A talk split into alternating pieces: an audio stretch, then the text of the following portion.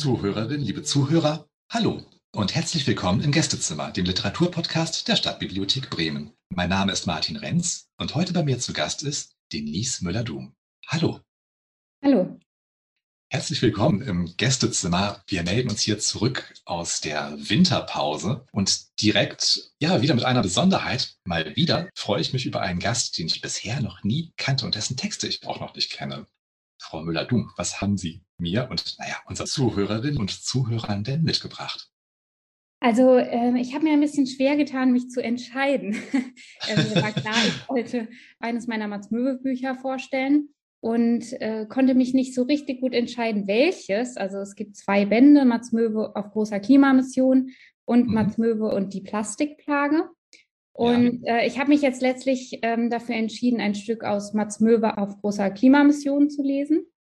Ähm, weil ich, da geht es auch so ein bisschen darum, um die Frage, was macht man, wenn Leute beziehungsweise Möwen äh, wissenschaftliche Erkenntnisse ähm, ablehnen oder leugnen. Und das ist ja ein brandaktuelles Thema. Deswegen habe ich mich entschieden, daraus ein kleines Stück vorzulesen. Und ich habe noch einen zweiten Text mitgebracht. Das ist ein Manuskript. Ähm, das ist auch ein Kinderbuch, was dieses Jahr im Kellner Verlag erscheinen soll. Und das wollte ich mal ein bisschen anteasern. Cool, perfekte Gelegenheit dazu. Also wenn wir hier Premieren haben, freue ich mich natürlich besonders. Jetzt sind alle Zuhörerinnen und Zuhörer natürlich schon mega gespannt auf ihre Texte, aber zum Brauch hier im Gästezimmer gehört es, dass ich Ihnen vorweg zehn Fragen stelle. Sind Sie bereit? Ja. Das war ein kurzes Zögern, aber Sie sind bereit. Ja, es geht los mit Kaffee oder Tee? Kaffee. Ist das Glas halb leer oder halb voll? Ähm, ich würde sagen halb voll. Der Grundzustand des Glases ist ja im Prinzip, es ist leer, wenn man es rausnimmt. Das heißt, man muss erstmal was reinfüllen. Äh, insofern würde ich sagen, es ist halb voll. Das ist eine tolle Erklärung, ja. Schön, schön, schön, schön, freut mich. Lerche oder Nachtigall? Lerche. Thriller oder Liebe? Ist beides gut. Ähm, wenn ich mich entscheiden muss, äh, Liebe. Sie müssten sich nicht entscheiden. Sie können auch beides nehmen. Dann nehme ich beides. Super. Faust oder Mephisto? Faust. Bleistift oder Schreibmaschine? Laptop. Also Schreibmaschine, ja. die moderne Version davon. Spontan oder mit Plan? Mit Plan. Leipzig oder Frankfurt? Frankfurt, das ist nämlich äh, quasi meine Heimat, also das Rhein-Main-Gebiet.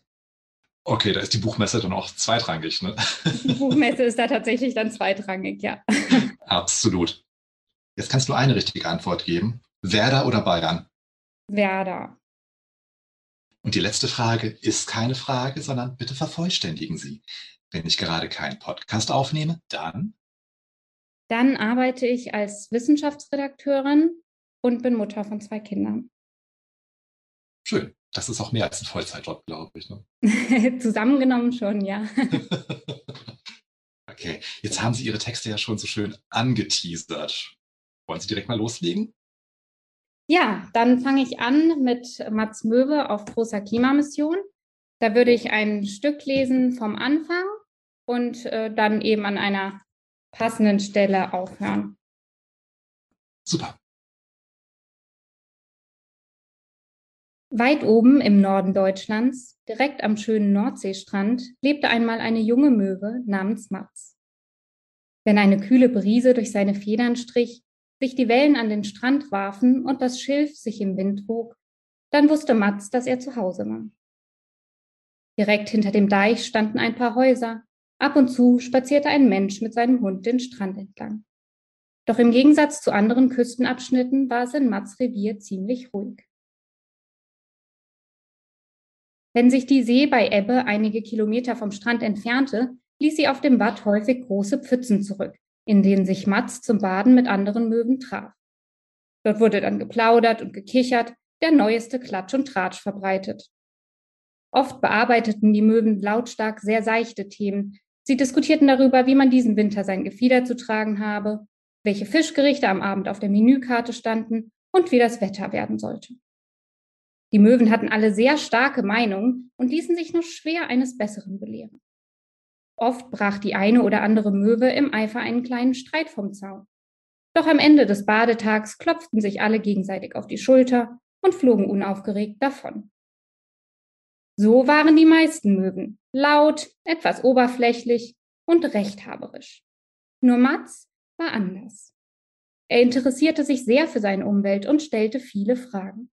Während andere Möwen oft einfach drauf losschnatterten und kreischten, dachte Mats erst einmal nach, bevor er den Schnabel aufmachte. Er hörte sich um, sprach mit den Seehunden, den Fischen, den Enten und den Walen, die ja weit durch die Ozeane reisten und daher über viele Dinge ziemlich gut Bescheid wussten. Und natürlich hörte Mats auch den Menschen zu, die vor allem im Sommer an seinem Strand umherwuselten, Sandburgen bauten und sich immer unheimlich viel zu erzählen hatten. An einem schönen Sonntagmittag, als das Wasser sich wieder einmal Richtung Horizont zurückgezogen hatte, erblickte Mats drei unbekannte Möwen in seiner Stammpfütze. Sie zeterten so laut, dass sie alle Aufmerksamkeit auf sich zogen. Viele der anderen Möwen hörten ihnen zu und nickten hin und wieder ganz eifrig. Weniger, weil sie wirklich zustimmten, sondern eher, weil sie den drei Neuen gefallen wollten. Die drei Möwen hießen Tammo, Ursula und Fred. Als Mats näher heranflog, hörte er, dass die drei gerade über das Wetter sprachen. Wenige Tage zuvor hatte eine heftige Sturmflut weite Teile des Strandes verwüstet. Mir ist doch gar nicht klar, warum man bei dem Wetter unbedingt rausfliegen muss, hörte Mats Ursula sagen. Das sind doch nur ein paar Tage im Jahr, meine Güte. Die Menschen tun ja so, als ginge die Welt unter, ereiferte sich Tammo. Sturmfluten gab es schon immer. Die paar Bäume, das bisschen Strand, das ist ärgerlich, aber ganz natürlich, meinte Fried. Man sagt ja, dass es durch den Klimawandel schlimmer wird, warf eine kleine Möwe aus dem Hintergrund schüchtern ein. Für einen kurzen Moment wurde es ganz still. Empört drehten sich die drei Neulinge zu dem Störenfried um. Klimawandel, sagte Tammo, den gibt es doch überhaupt nicht. Die schüchterne Möwe antwortete, na ja, es heißt doch, dass es auf der Erde wärmer wird und dass die Menschen daran schuld sind. Ursula fiel ihr ins Wort. Ja, ja, ja, die Menschen sollen ja so viel Einfluss haben. Das ist alles erstunken und erlogen. Klar wird es mal wärmer, mal kälter auf der Erde, aber das ist alles total normal. Die Menschen haben damit nichts zu tun. Und wenn schon, übernahm Fred. Wo ist denn bitte das Problem? Also ich hätte nichts dagegen, wenn es hier mal ein bisschen wärmer wäre. Er zog seinen Hals etwas tiefer in sein dichtes Federkleid. Mats hörte der Unterhaltung eine Weile zu und schaltete sich dann ein. Also ich habe gehört, dass es tatsächlich wärmer wird auf der Erde und dass die Menschen daran schuld sind. Im Infozentrum auf der anderen Seite des Deichs haben sie einige Tafeln dazu aufgehängt. Darauf steht zum Beispiel, dass die Menschen den Klimawandel verursachen, weil sie so viel Kohlenstoffdioxid ausstoßen. Kohlen was? fragte Tammo. Kohlenstoffdioxid oder auch CO2, wiederholte Mats. Mit dem Flügel wies er zu den rauchenden Schornsteinen, die knapp hinter dem Deich in den Himmel hinaufragten. CO2 ist ein Treibhausgas, das Wärme abfängt. Je mehr CO2 in der Luft ist, desto wärmer wird es hier bei uns. So habe ich das verstanden. Die drei Möwen starrten Mats mit weit aufgerissenen Augen an und brachen dann in lautes Gelächter aus. Mats blieb ganz ruhig, ihm war überhaupt nicht zum Lachen zumute. Stattdessen fuhr er unbeirrt fort. Doch, doch, durch die Industrie, die Autos auf den Straßen, die Flugzeuge am Himmel und die Abholzung unserer Wälder setzen die Menschen Unmengen CO2 in die Luft frei. CO2 nimmt die Wärme, die die Erdoberfläche aussendet, auf und schickt sie dorthin zurück. Das nennt man Treibhauseffekt. Die Möwen lachten immer lauter und konnten sich kaum noch auf ihren Beinchen halten. Doch Mats war das egal. Mit verstärkter Stimme fuhr er fort. Weil es wärmer wird, steigt der Meeresspiegel. Die Gletscher und das Meereis schmelzen und weichen immer mehr zurück. Auch sehr extremes Wetter wie Starkregen und Dürren wird durch die Erwärmung häufiger. Die drei Möwen winkten ab. Tammo hielt sich den Bauch vor Lachen. Nun wurde Mats sauer. Ihr glaubt mir nicht, es ist aber so, wie ich sage. Informiert euch. Die anderen Möwen wendeten sich peinlich berührt ab. Das Gekeife wurde selbst ihnen langsam zu viel. Viele schwammen zum Rand und hopsten aus der Pfütze. Die See würde ja ohnehin bald zurückkommen. Nach und nach hoben sie ab und flogen nach Hause, bis nur noch Mats und die drei skeptischen Möwen zurückblieben. Mats Kopf glühte vor Wut. Diese verdammten Möwen hörten einfach nicht zu. Im Gegenteil, sie bogen sich vor Lachen, so dass das Wasser um sie herum nur so spritzte. Der glaubt auch an den Weihnachtsmann, gackerte Ursula, und die anderen beiden Möwen kicherten. Das ist doch alles wilde Verschwörungstheorie, witzelte Tammo. Haben wir denn sonst keine Probleme auf dieser Welt? quakte Fred. Während die aufgeplusterten Möwen vor sich hin krakeelten, kehrte langsam die Flut zurück. Als das Wasser schließlich ihren Badeteich überspülte, flatterten sie rüber zum Deich und setzten sich auf die vier Pfähle eines Zaunes. Mats wurde es langsam zu bunt. Er nahm all seinen Mut zusammen und sagte, ihr glaubt, ihr wisst es besser? Dann kommt mal mit und überzeugt euch selbst. Tammo, Ursula und Fred sahen Mats mit roten Augen an. Für sowas haben wir keine Zeit, sagte Ursula. Doch Fred unterbrach sie. Lass ihn doch. Ich bin mal gespannt, was er uns zeigen will, sagte er mit überlegener Miene. Doch Mats hatte einen Plan. Er breitete seine Flügel aus und hob ab in die Lüfte. Kurz blickte er über die Schulter, um sich zu vergewissern, dass die drei Schlaumeier ihm auch folgten. Nicht weit hinter seiner Schwanzspitze erblickte er ihre drei Schatten, und zufrieden setzte er seinen Flug fort. Ihre Flügel trugen sie über das blaue Meer. Schiffe zuckelten wie kleine Modellfahrzeuge über die weite See. Bald erblickten sie die zerklüftete Küste Norwegens. Das Wasser schmiegte sich in zahllosen kleinen Buchten an das felsige Land und weiße Bergspitzen ragten am Horizont empor. Je weiter sie nach Norden flogen, umso kälter, windiger und ungemütlicher wurde es jedoch. Lange Zeit flogen sie wieder nur über Wasser und kämpften gegen den eisigen Wind an. Jede Möwe haderte mit sich, aber keine wollte zuerst aufgeben. Schließlich konnten sie unter sich erste Eisschollen erkennen. Die Sonne stand tief über dem Horizont und hüllte die blaue und weiße Eislandschaft in ein schummriges Licht. Bald fügten sich die Schollen zu einer großen weißen Fläche und schließlich setzte Mats zur Landung an. Er fröstelte, als seine Füße auf dem kalten Schnee aufsetzten. Die drei skeptischen Möwen landeten neben ihm, auch sie schienen zu frieren. Ganz schön kalt hier, bibberte Tammo, von wegen Erwärmung und so. Kein Wunder, dass euch kalt ist, wir sind ja auch am Nordpol, sagte Mats. Ursula zwinkerte ihren Gefährten zu. Sag ich doch, die kleine Möwe glaubt noch an den Weihnachtsmann und will ihm wohl einen Besuch abstatten. Tammo und Fred kicherten, doch Mats ignorierte sie. Anders als der Südpol liegt der Nordpol theoretisch im Wasser. Allerdings ist das Meer hier das ganze Jahr über mit Eis bedeckt. Wir sitzen hier sozusagen auf einer riesengroßen Eisscholle, erklärte er. Viel los ist hier aber nicht, stellte Tammo fest. Da hast du recht, meinte Mats. Die Sonne verschwindet jetzt für ein halbes Jahr hinter dem Horizont. Im Winter ist es hier die ganze Zeit dunkel. Wie gruselig, fand Ursula. Kommt mit, meinte Mats. Ich möchte euch etwas zeigen. Sie flogen eine Weile weiter über das endlose Weiß der Arktis. Einmal konnten sie sogar eine Eisbärin beobachten, die unter ihnen durch den Schnee tapste. Ursula und Fred tauschten beeindruckte Blicke aus. Schließlich wurde das Eis immer dünner und brüchiger. Sie landeten auf der feinen Schneeschicht einer pfützengroßen Eisscholle. Mats schaufelte den Schnee mit seinem Schnabel etwas beiseite und pickte auf dem freiliegenden Eis herum. Die anderen taten es ihm nach. Plötzlich brach die Scholle auseinander Mats und Tammo drifteten in die eine Richtung, Ursula und Fred in die andere.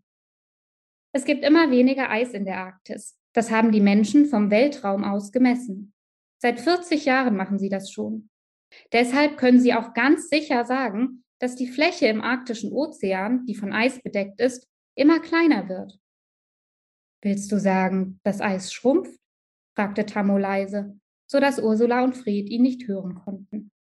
Genau, die Arktis erwärmt sich ungefähr doppelt so schnell wie der Rest der Erde. Warum das denn? fragte Tammo erstaunt. Naja, normalerweise reflektiert Eis das Sonnenlicht direkt zurück ins All, ungefähr so wie ein Spiegel. Aber durch die Erderwärmung gibt es weniger Eis, deshalb wird auch weniger Sonne reflektiert. Stattdessen nimmt das Wasser die Sonnenwärme auf und heizt sich dadurch noch mehr auf. Die Menschen nennen das einen Rückkopplungseffekt. Ursula und Fred hopsten über den Spalt, der sie von Mats und Tammo trennte. Mats fuhr fort. Übrigens geht nicht nur das Meereis zurück, an Land schrumpfen die Gletscher.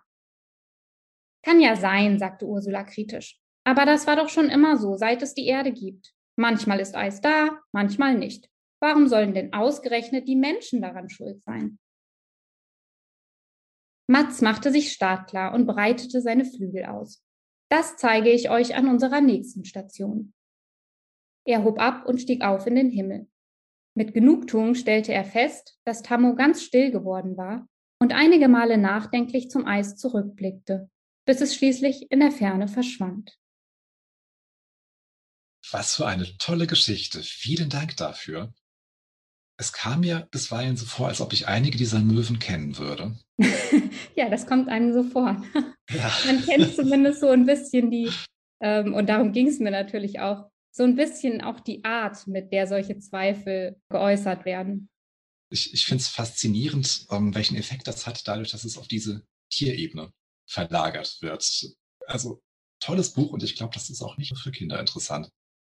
Nee, genau. Also ich hatte es auch so beabsichtigt, dass es wirklich Familienbücher sind. Also ja. dass es Familien Anlass geben soll, über das Thema zu sprechen. Das ist wirklich Diskussionsanreiz äh, für ganze Familien oder für Lehrende und Kinder. Ja. Ja, so als gemeinsam Lese- oder Vorlesebuch kann ich mir das mhm. echt gut vorstellen. Cool. Und Sie haben noch mehr mitgebracht. genau, ich habe noch ja. mehr mitgebracht. Ein Buch, was äh, dieses Jahr, wie gesagt, im Kellner Verlag rauskommen soll und auch demnächst dann vorbestellt werden kann. Ähm, das heißt Licht aus. Und in dem Buch soll es um Lichtverschmutzung gehen. Also wieder ein Umweltthema. Ja. Und ähm, auch das würde ich jetzt mal von Anfang an lesen bis zu einer bestimmten Stelle und ähm, den Rest erfährt man dann halt erst, äh, wenn das Buch draußen ist. Mit angekündigtem Cliffhanger. Super. Na dann. Jule liegt mit offenen Augen im Bett. Sie kann nicht einschlafen. Zu viele Dinge gehen in ihrem Kopf vor sich. Der Test in der Schule, die Wasserschlacht im Garten, der Streit und die Versöhnung mit ihrer Schwester Annelie und schließlich der gemütliche Fernsehabend mit Mama und Papa. Heute ist echt viel los gewesen und jetzt ist Jule eigentlich bereit zu schlafen. Aber es gelingt ihr nicht. Also starrt sie in die Zimmerdecke und tastet mit ihren Augen den Raum ab. Je länger sie in die Dunkelheit schaut, desto besser kann sie Dinge darin erkennen. Das Regal mit ihren Kuscheltieren, die Lego-Kiste, ihren Schreibtischstuhl. Durch den Schlitz unter der Tür scheint das grelle Flurlicht herein. Von draußen legt sich ein schwacher Schein über die Vorhänge. Jule überlegt, so richtig dunkel ist die Dunkelheit gar nicht. Von irgendwoher kommt immer Licht. Zögerlich setzt sie sich auf und rutscht dann auf dem Po zur Bettkante. Sie streckt die Hand nach dem Vorhang aus und schiebt ihn zur Seite. Nicht weit vor ihrem Fenster, auf gleicher Höhe, steht eine Straßenlaterne, die den Gehsteig mit orangefarbenem Licht auskleidet. Jule kann die vielen Insekten erkennen, die um sie herumschwirren. Sie schaut hinauf zum Himmel. Ein eiförmiger Mond lugt hinter einer zarten Wolke hervor. Plötzlich poltert etwas leise gegen die Fensterscheibe und fällt dann außen auf das Fenstersims. Jule erkennt einen kleinen Falter, der sich wieder aufrappelt und dann zu ihr hochschaut. Vorsichtig hebt das Insekt wieder ab, bis es genau auf Augenhöhe mit Jule ist. Dort schwebt es angestrengt eine Weile hin und her und setzt sich schließlich genau vor Jules Nase wieder an die Scheibe. Mitfühlend blickt Jule den Falter an. Er sieht ziemlich mitgenommen aus. Mehrfach zuckt er mit den Flügeln, als wolle er wieder los, aber bleibt dann doch an der Fensterscheibe kleben. Jule umfasst den Fenstergriff und dreht ihn. Sie schubst die Vorhänge aus dem Weg und zieht das Fenster auf. Der Falter verharrt an Ort und Stelle. Mensch, hast du dir wehgetan, flüstert Jule und will sich das Tier genauer ansehen. Geht schon, wispert eine Stimme. Jule horcht auf. Hat sie richtig gehört? Reden Mama und Papa im Wohnzimmer? Oder die Nachbarn auf ihrem Balkon? Oder hat Herr Nachtfalter ihr gerade geantwortet? Danke der Nachfrage, sagt die Stimme noch einmal. Jule rückt vorsichtig näher, bis sie den Falter ganz genau erkennen kann. Er hat kleine graue Flügel, trägt eine braune Hose mit Trägern und blickt sie mit wachen Augen keck an. Dein Gesicht, kichert der Falter. Du siehst aus, als hättest du einen Geist gesehen. Du kannst sprechen? fragt Jule verwundert. Da staunst du, was? Das sieht man nicht alle Tage. Wir Falter können sprechen. Ihr Menschen hört uns nur meist nicht, weil ihr immer so laut seid. Jule überlegt, da könnte was dran sein. Ich bin Freddy, stellt sich der Falter vor. Und wie heißt du? Jule. Du bist gerade voll gegen die Scheibe geflogen, Freddy, erinnert Jule den kleinen Falter an seinen Unfall. Freddy schüttelt sich. Ja, mir war ganz schwummerig von den Touren um die Lampe. Zum Glück bin ich da noch rausgekommen. In meinem Kopf dreht sich immer noch alles. Jule sieht den kleinen Kerl mitleidig an. Kann ich dir irgendwie helfen? erkundigt sie sich. Doch Freddy starrt auf den Lichtkegel, der durch die Tür hereinfällt, und vergisst zu antworten. Wie in einen Bann gezogen flattert er los zur Tür. Jule verliert ihn aus den Augen, hört aber, wie der Falter mehrmals irgendwo landet und wieder losfliegt, bevor sie seinen Schatten am Boden direkt vor der Tür erkennt. Sie läuft hinüber, kniet neben dem kleinen Insekt und neigt ihren Kopf herab, bis sie wieder auf Augenhöhe sind. Was machst du denn nur? will Jule wissen. Das Licht, ich muss dahin, hechelt Freddy. Jule schaut ihn verwirrt an. Da ist nur der Flur. Was willst du da? Ach, seufzt Freddy, ich bin ganz durcheinander. Ich wollte eigentlich nur nach Hause fliegen. Dafür orientiere ich mich am Mond. Sein Licht weist mir den Weg. Aber mit den ganzen Lampen und Scheinwerfern weiß man gar nicht mehr so recht, wo vorne und hinten ist. Wo ist denn jetzt nur der Mond verflixt? Jule dreht den Kopf zum Fenster. Na, da draußen, am Himmel. Freddy seufzt. Er hat sich echt richtig verirrt. Ich würde dir so gern helfen und dich einfach nach Hause bringen, sagt Jule. Aber meine Eltern lassen mich bestimmt jetzt nicht mehr raus. Warum das denn? wundert sich Freddy. Du kommst doch wieder. Ja, aber sie haben immer so Angst, wenn ich abends im Dunkeln draußen bin. Es ist doch gar nicht dunkel. Jule schaut noch einmal zum Fenster. Den Gedanken hatte sie auch gerade gehabt. Es ist nie richtig dunkel, schon gar nicht in der Stadt. Komm, ich zeig's dir. Aufgeweckt hüpft Freddy auf Jules Nase herum. Als er deren Zögern bemerkt, fügt er hinzu, keine Angst, ich pass schon auf dich auf. Aber wie sollen wir das anstellen? fragt sich Jule und späht durch den Türspalt. Freddy lächelt verstohlen und kramt in der Tasche seiner kleinen Hose. Dann saust er in Spiralen hoch über Jules Kopf. Glitzerstaub rieselt auf Jule nieder, und ehe sie sich's versieht, werden der Raum um sie herum und der eben noch so kleine Nachtfalter immer größer. Mit aufgerissenen Augen starrt Jule den riesigen Freddy an. Ihr Schreibtischstuhl ist nun auf die Größe eines Wolkenkratzers angeschwollen. Ihre Lego-Kiste steht wie eine mächtige Scheune vor ihr und ihr Teddybär sieht wie ein Riese auf sie herab. Dafür kann Jule nun Freddys freundliche Gesichtszüge viel besser erkennen. Da wird ihr plötzlich klar, die Dinge sind nicht größer geworden. Sie ist auf Freddy-Größe geschrumpft. Vor Aufregung fällt Jule fast hintenüber. Etwas scheint an ihrem Rücken zu ziehen. Sie versucht hinter sich zu schauen und stellt fest, dass sie nun Flügel hat. Boah, wie cool, ruft Jule begeistert aus, und in dem Moment setzen sich ihre Flügel auch schon in Bewegung.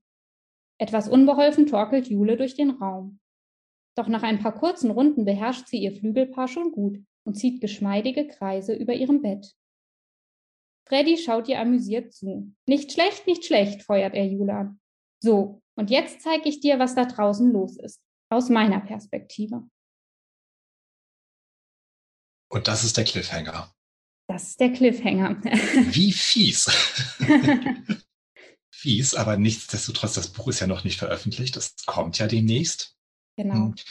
Wie ist das, wenn jemand jetzt gerne noch weiterlesen möchte? Wo bekommt man Ihre Bücher? Ähm, also dieses äh, spezielle Buch, ähm, das wird es ab nächsten Monat ähm, vorzubestellen geben, beim, äh, direkt beim Kellner Verlag.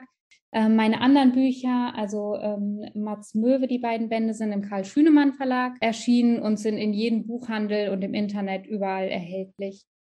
ich habe noch einige Kurzgeschichten veröffentlicht in Anthologien. Ähm, die findet man auch äh, regulär im Buchhandel, beziehungsweise ähm, eines kann man sich auch im Internet kostenfrei herunterladen. Äh, mehr Infos dazu findet man auf meiner Webseite. Die lautet äh, müllerdum in einem Wort.net. Und du mit D-U-M. Genau. Super. Ja, vielen Dank an dieser Stelle für diese anregende Lesung. Ich glaube, es gibt bestimmt auch eine Menge Leute da draußen, die zugehört haben und ähm, bei denen es auch den ein oder anderen Gedanken angestoßen haben wird. Danke. Liebe Zuhörerinnen, liebe Zuhörer, das war's für heute aus dem Gästezimmer der Stadtbibliothek Bremen. Vielen Dank fürs Zuhören. Bis zum nächsten Mal.